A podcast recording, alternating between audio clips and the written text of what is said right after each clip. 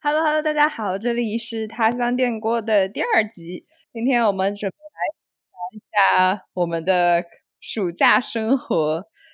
我们出国留学后的第一个暑假过得怎么样？对，确实是第一个。好的，那我们就接下来开始聊一聊我们的暑假生活。啊，先这样子吧。啊，我们先从分享一下现在都在干一些什么。就你要不要先来说一说？好，就是我这个暑假其实就是同一天，就是某某一段时间内，其实会有很多个计划，就是同时在进行。就是像这个礼拜，我就刚呃昨天才刚呃结，就是结束一个下校，它是台美学生会议，就是在然后我在参加这个会议的同时，还一直在。上汽车驾训班，所以这大概是我这两个礼拜在做的事。那 Flora 呢？我的话，最近其实就是在忙一个小小的研究项目吧。我最近正在对尝试研究一下我家乡附近的水系里面的微塑料，但是因为是独立在做这个东西，就过程的有点。坎坷也蛮耗精力的，所以让我出乎意料的有些头秃、精疲力尽。但是也确实好像到了暑假就都是这种 IB，并且要接近申请的学生，大家都是在多线工作。就同时在做这个的同时，我这最近也在尝试筹划我们学校里面的 CAS 活动。所以说，真的很哎，很讨厌，感觉自己脑子不够用。真的，我真的是觉得时间不够用。就是我每天睡完午觉起来，然后就都发现 为什么已经下午四点了，然后我什么都还没做。然后天呐，对对对，而且就是会觉得一天为什么不能有四十八个小时？然后现在睡眠也真的是不是很好，我就很讨厌这件事情。睡眠不好，搞得我就我已经中年了一样。对，尤其是就是我觉得，特别是你多线工作的时候，你就会。分心，你就一直想着你未来还有哪些工作你还没做，然后你在做这个，你在想那个，然后尤其是升大学是压力很大的事情。然后我真的就是因为升大学，害我每天晚上都会失眠，就是两三个小时睡不着，就好超重。然后这个。对，就会有个恶性循环。比如说睡不好了，第二天又没精神，又干不起来事情，最后效率又不高。后面还要尝试着熬夜去补这些功课，但是又补不起来，然后就非常的自责。没错，这真的是啊，怎么办？可是就是升大学那个焦虑，也不是说你能说让他没有就没有的，而且那个焦虑也不是你说你现在一直做事，然后你一直。写申请文书之类，你就可以没有的东西。对，而且就感觉怎么说，他这么多事情一起干的时候，就会让我这个人，我我我原本以为自己可能不是那种 deadline 选手，可能不是那种一定非要拖到最后一天才去做这件事情的人。但是后来，当这么多事情出现了之后，我就发现我真的是不得不 把所有事情都拖到最后一天的那种了。所以我觉得我的 MBTI 可能以后也要改一下，说不定都会换了一个新的人格。我真的觉得这个暑假可能是我们有史以来最忙的暑假。然后，对，就我自己是感觉我在 Pearson 都没这么忙。嗯，而且是好多时候跟身边的原本的东西重新打交道之后，就会发现，哎，好像感受和以前完全不一样了。那要不我们讲讲就是整个暑假的计划好了，让大家看看。我不知道是不是因为 UWC 的关系，还是 IB 学生的关系，可是就让大家看看我们暑假有多忙好了。我我觉得这个我只能讲我最初的计划，最初的计划，我觉得大家应该都能预计到，最初不等于最后实践的计划，所以两个之间的差别会非常非常的大。嗯，反正就是挺好的，我我就一直属于那种。目标很宏大，现实比较渺小的一类人，现实很骨感。对，反正我是原本准备暑假，一个是要考标化，就是像我们所说的托福或者雅思啊，还有一个是准备 SAT，毕竟要时刻的想呃准备好，万一下半年八月或者说十月或者十二月报道了哪一场 SAT 之后，就要有足够的能力去考出一个比较好看的成绩。然后我们还有 EE，这个我觉得我们俩都有啊。对，对，可是这这个截止日期比较前面一点，就是我们在回学校之前，就大概呃八月十九号、二十号就要交，所以 我的 EE 啊，我有没有觉得说我可能某中间某一个月就能提前完成？现在我觉得我八月十九前差不多才能完成。我觉得我八月十九也完不成，我那个我查资料。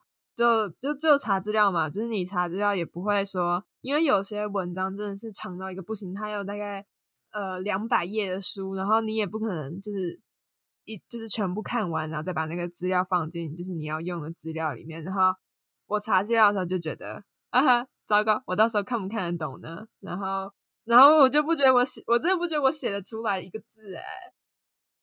但是我觉得这个知识最后可能是逼出来的，都是不得不写，所以我们就能写出来了，也算是一种逆境下个人能力的提升。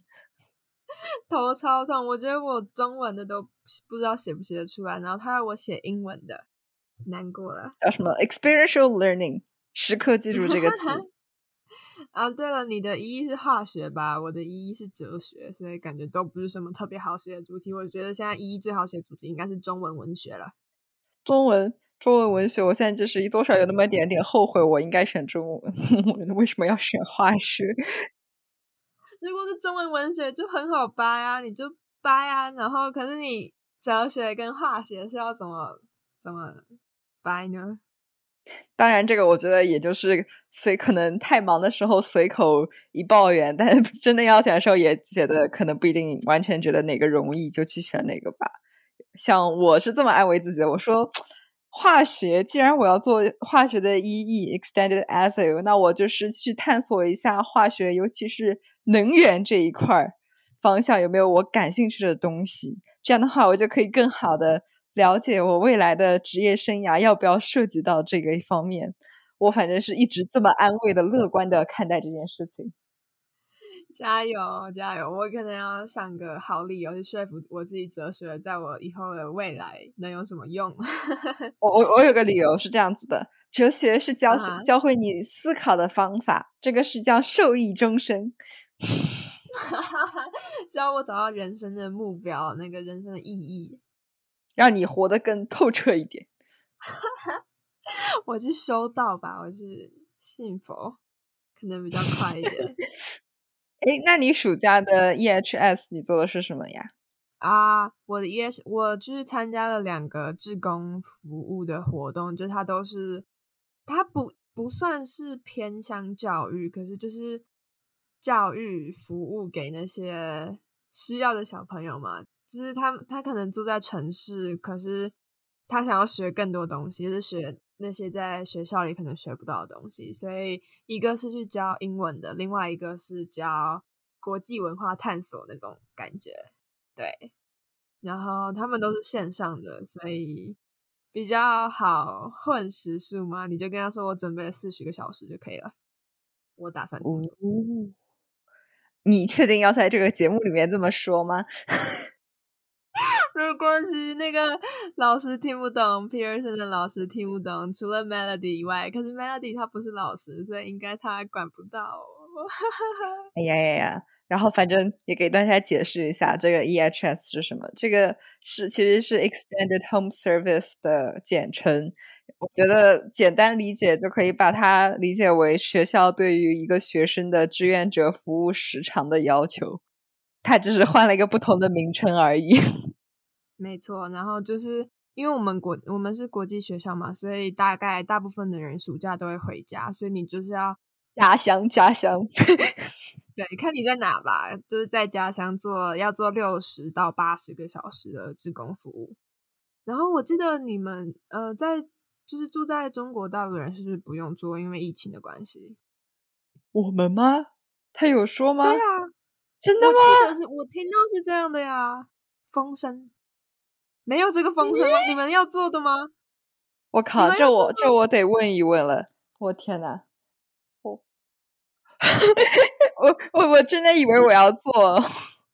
我非常清楚的记得，我听 Trista 说，因为你们那时候五月底六月初那时候疫情超严重，那时候上海好像还在封城的样子，就是你们做不了，是学校就直接说所有的呃中国学生都不用做了。天哪，那这件这么好的事情，我也得好好跟我那个同朋友们确认一下。你不知道吗？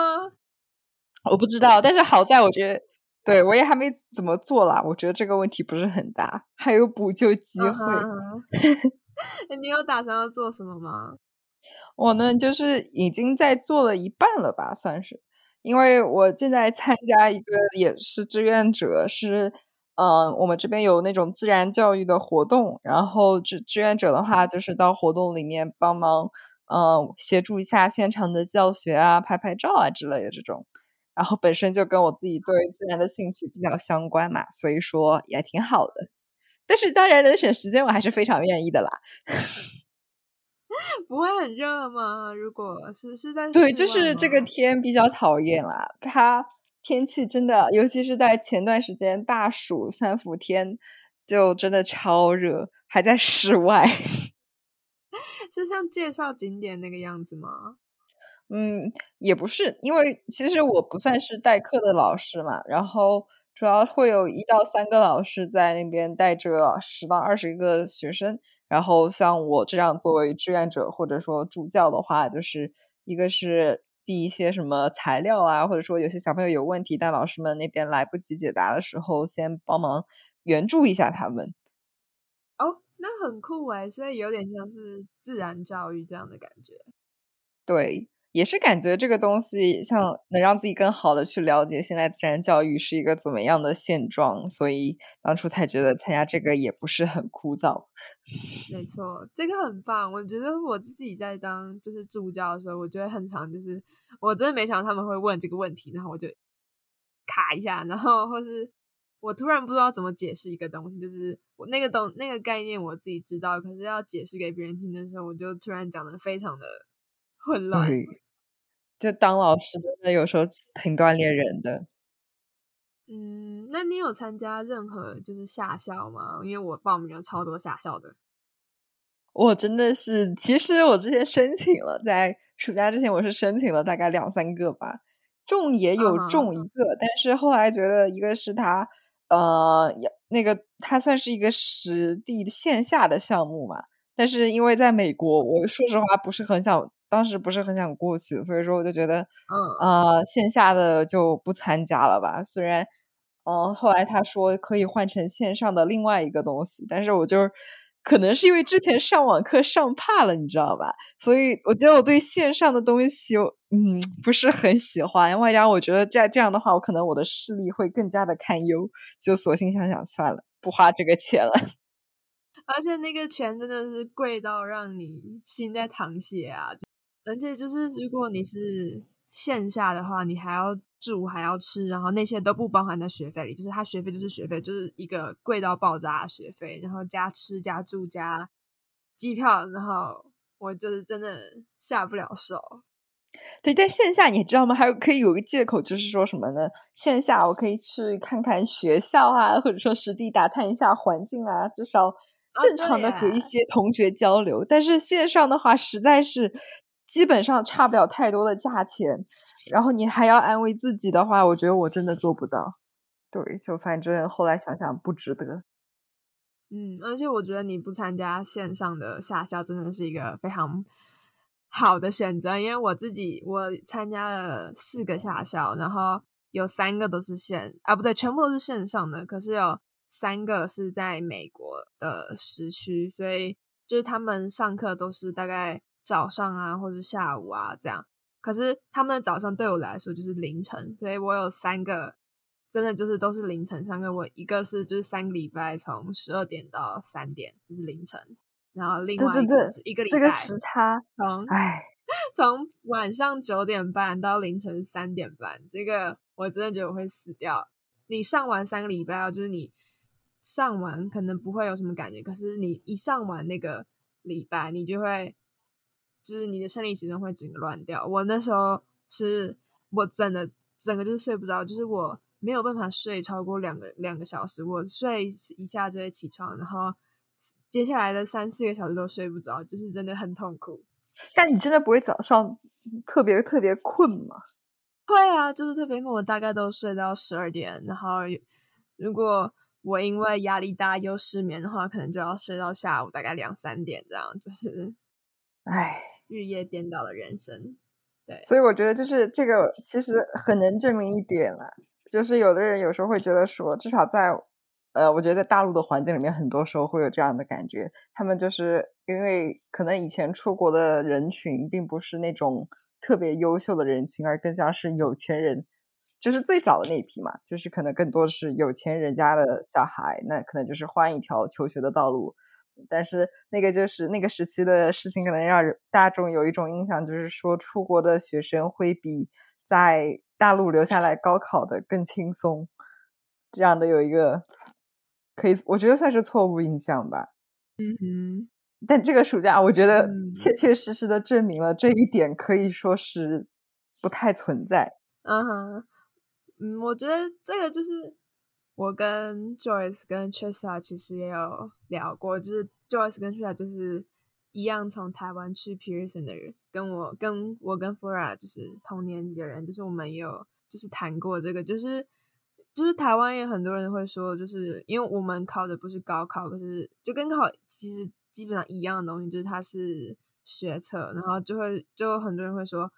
你们出去留学了就不用考学测啦之类之类的。可是我真的觉得这两条路都有自己的压力或是什么，也真的就没有说哪一条比较辛苦，就是看你吧。如果你很会考试的话，可能学测就比较轻松；如果你真的忍受不了考试的话，那那就算出国留学也有很辛苦的地方。但我自己就是会觉得，我宁愿来准备这个，也不要去考试。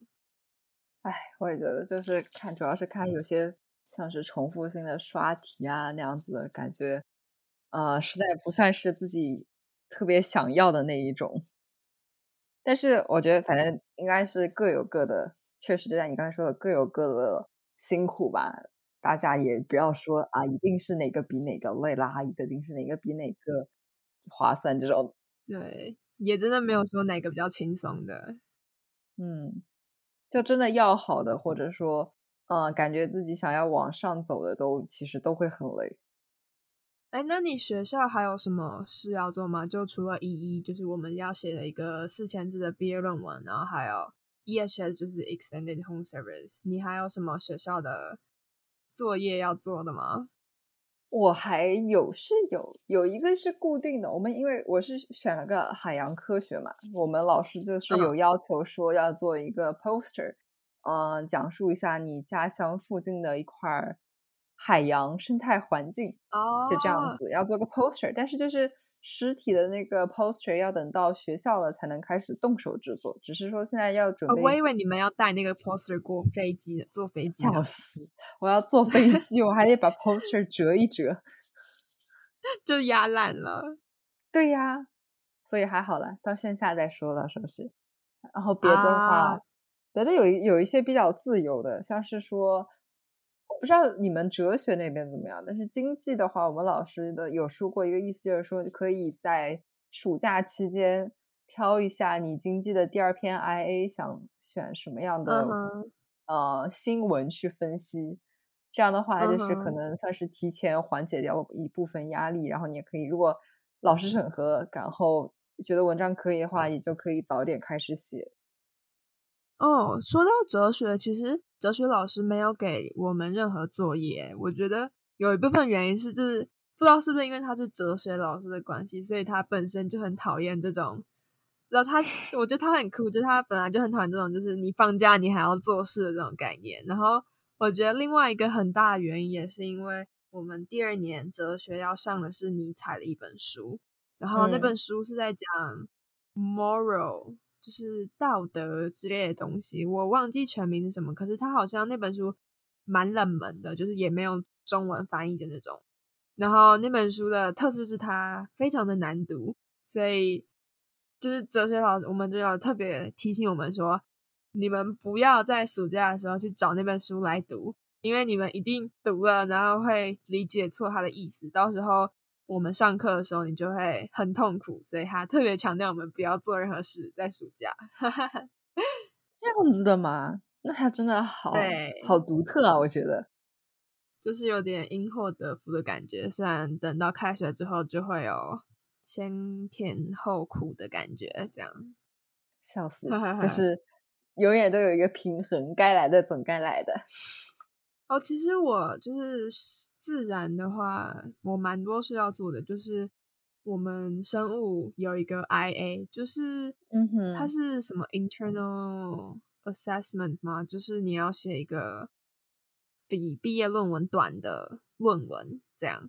然后我把生物的那个要在暑假写完，然后数学也有。我数学的是暑假要想题目，然后我 theater 就是戏剧的话，也有一个算是 IA，就是那那种论文的东西。然后我是在暑假的时候要找一个剧本，就你要选好一个剧本，然后。开学开始写论文，这样前路无望，就真的都非常多的潜在的任务吧。我觉得可以说是，像每个学科，就只要想搞，都有很多事情去搞。那你有说你要考托福或是雅思？你有这个暑假要考吗？还是我托福考了一次，但是说实话，考的不是很咋地。诶，后面要考不考就再看吧，因为我之前考过一个 Duolingo，然后那个考的还凑合，所以就可能后面不一定有时间的话就考，没时间也就暂时放一放了托福。我是因为我之前从来没有考过任何是英文的那种标准化考试，所以我八月初的时候要考雅思，然后现在很紧张，加油！哦，然后我觉得我们这个暑假还有一个非常大的计划，就是你要想你要申请哪间大学。这个真的，你光是查资料就能花超多时间。这个基本上和什么我们的一亿选题，还有别的什么各种事情的确定动呃确定的任务一样耗时间，因为选学校真的是非常复杂的一个事情。没错，尤其是我们只能选八间，所以你真的要。很精打细算的考虑你要升哪间，嗯，像是什么学校的学校风格是否适合你啦，地理位置好不好啦，还有学费设置怎么样啦，就属于你你在被学校全方位审核之前，你还要审核一下学校，对，还要想你考不考得上，反正就是真的很难做抉择，对，而且。我听很多就是我们的 second year，就是我们的学长姐说，你最好在暑假的时候把你的一一写完之外，你还要就是开始你草稿，就是你因为升国外大学都要写那种 personal statement 或是什么申请文书啊之类的，所以就说要你草稿，因为那些东西也要写很久，就是你写了一次，然后可能要修个一百次才交得出去。对，可是我真的觉得我没有时间拟草稿，哎。我觉得这个就可能只能说是尽力而为。有时候我会这么安慰自己，就是说，反正 P.S. 终归是 P.S. 但是你我们有时候写它也是需要缘分的。那我自己觉得，我这个暑假是很重要的计划，就是我要考摩托车，就是还有汽车的驾照。对，然后我是已经拿到摩托车驾照了，然后汽车驾照我下礼拜二要考，所以。加油！大家都是加油，最好是加满油箱的那种。福尔是还没有要考驾照的打算，对吧？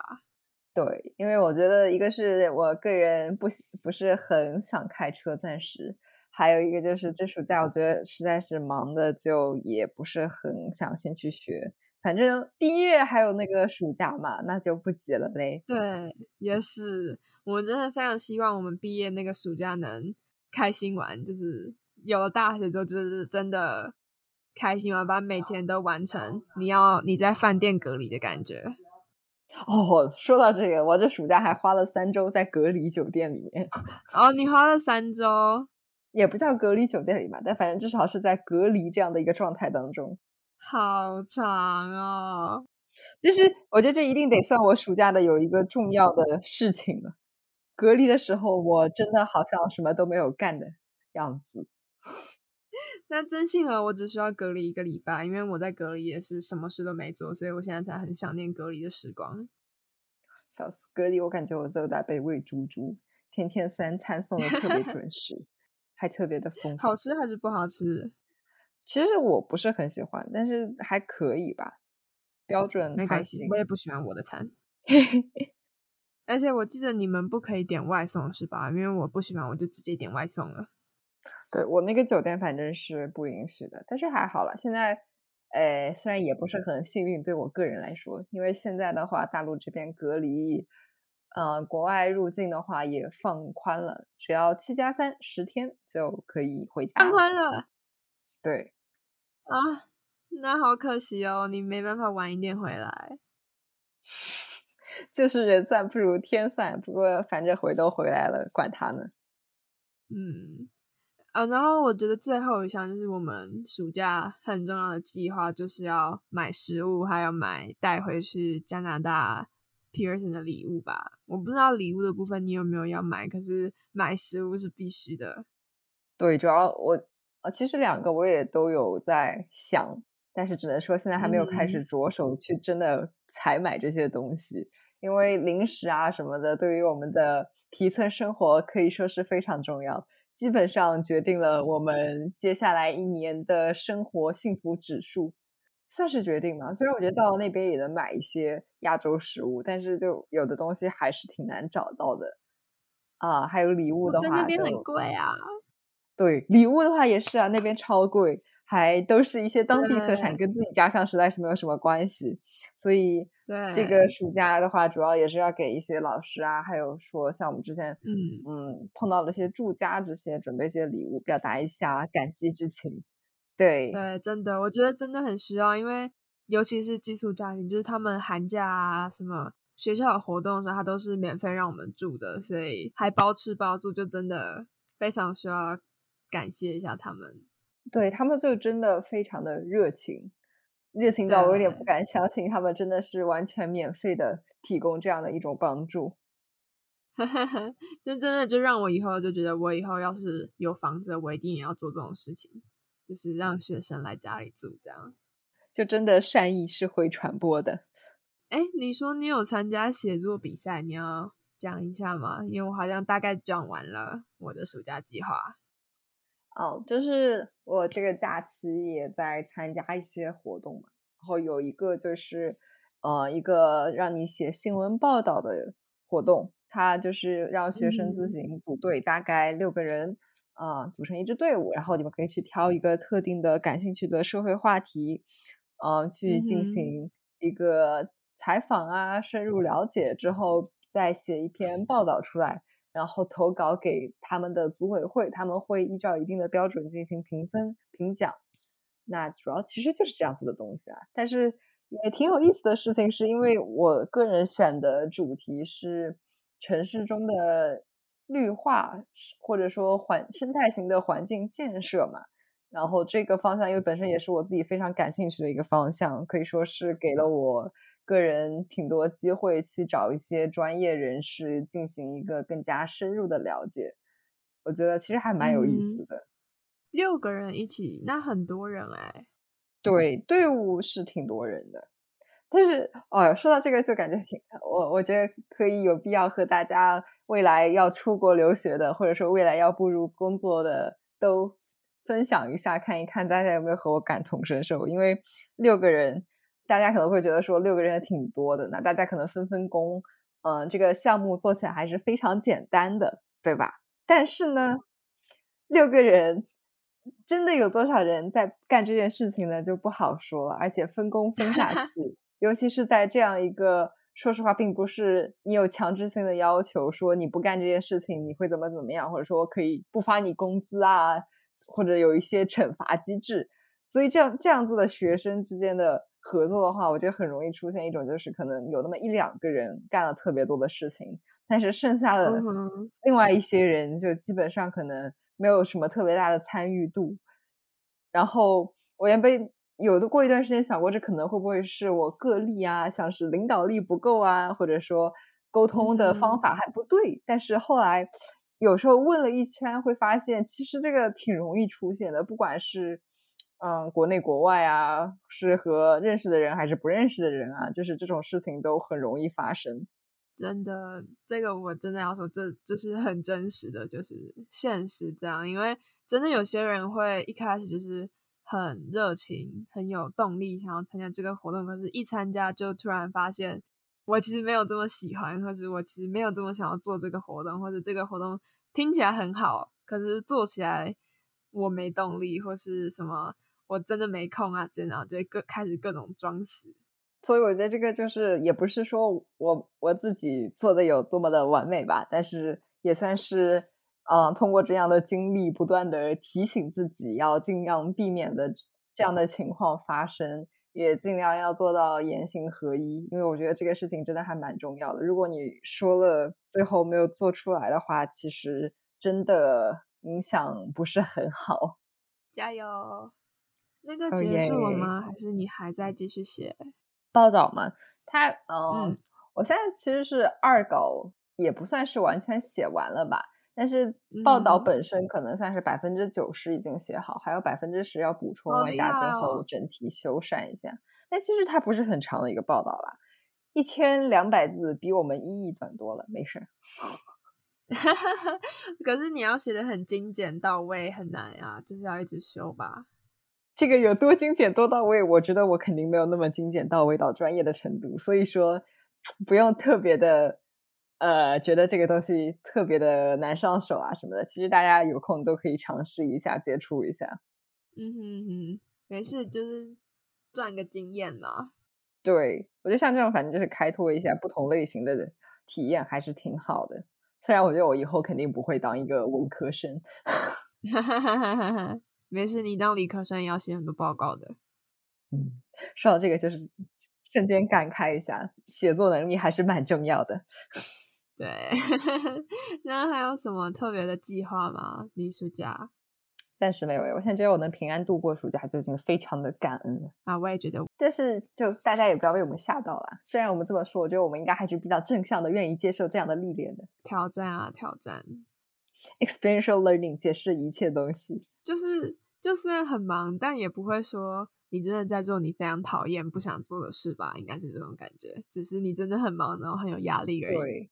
只是说，可能有些事情还是比较有挑战的。OK，那我们大概讲完我们的暑假计划。那你有觉得你的这个暑假跟以前的暑假有什么不一样的地方吗？嗯，怎么说呢？我觉得这个肯定，因为是要马上从高中转变到大学生活的一个阶段了嘛。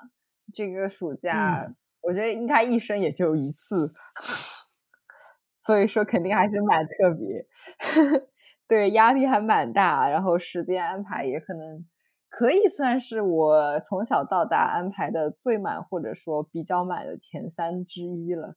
我不敢把话说太太极致，对，但反正就是非常充实，非常充实。没错，我真的是那个日历上、月历上面每一天都有事，每一天都有会，然后有时候还真的是就是开会啊，什么线上课什么。驾训班的课从早排到晚，排的满满的满，排号排满这样。嗯，对，而且就是事情一多，还有本身假期也是有一种娱乐休闲的氛围，就很容易被一些事情分心。然后我觉得这也是一个算是一个机会吧，因为毕竟人也是要成长的，所以这个假期也可以说是有时候可能会多思考一下，为什么有些东西会让我分心啊。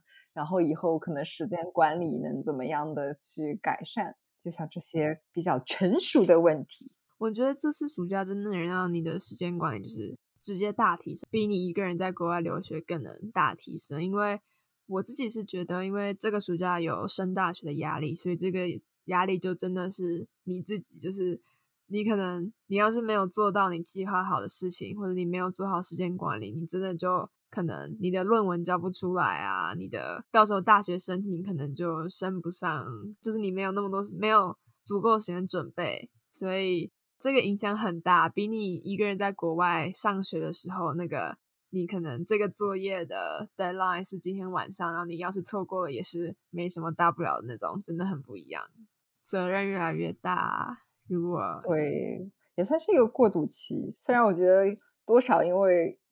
这种改变还是比较巨大的，可能本身还是会容易有一些稍微抗拒的心态，或者说不是很想这么快的就进入到一些不同的时期，也算人的本能吧，我觉得。但是毕竟还是要走这样的一个过程的，只能说是一步一步慢慢来，就是长大、长大、成长的感觉。我 真的很不真实这个说法，但是现在又确实在经历这样的东西。对，就你会觉得你成长特别快。每当你可能完成一个下校课程，或者你就啊长大的感觉，我就觉得这个暑假真的是我的意志力还有毅力有大大提升。对，反正是一个非常的充满历练的假期。嗯，那你有觉得这个暑假在哪里就是改变你吗？虽然这样，我觉得可。可以说是主要的一部分还是在个人的时间管理能力，或者说自控力这样的方面。就像刚才提到的，因为事情真的是太多了，但是我又觉得，说实话，这可能会是未来的一个常态吧。所以说，嗯，总归要向更好的一个阶段去发展。我自己觉得，这个暑假就是我就慢慢意识到说，虽然我。就是总是想要去变成理想自己的样子，可是说真的，如果我真的做到，其实好像也不会，嗯哼，多自在嘛。就觉得其实你只要有办法把你规划的事情做完，或者你想要做的事情做完，其实有没有照着你那个二十四小时的精密计划都没有关系，让自己活得更自在、更像自己比较重要的感觉吧。对，我觉得就是。也是一个对自己，嗯，可以说是未来人生方向的一个重新思考吧。因为现在，嗯，可能未来就不是一定要给自己的生活去做加法，而是说要重新想一想哪些事情真的对我们自己是更重要的，去做一些减法。毕竟人的精力还是有限的，那也不可能所有事情都做到。人生中你还是有比较重要的事情跟比较不重要的事情。如果你把重要的事情跟不重要的全部混在一起一起做的话，你就会。就是会很混乱嘛，或是你也会很很迷失，就是所以，我这个时候就是学会只做重要的事。哎，我就刚好因为也马上要有一个会议了，可能要先今天的聊天就先到这里了。我觉得大家如果有任何的问问题，或者说有任何的想法，都可以留言给我们啊。嗯哼。虽然我们这次结尾结得非常仓促，但对，但是有任何问题也欢迎未来和大家继续探讨。拜拜，拜拜。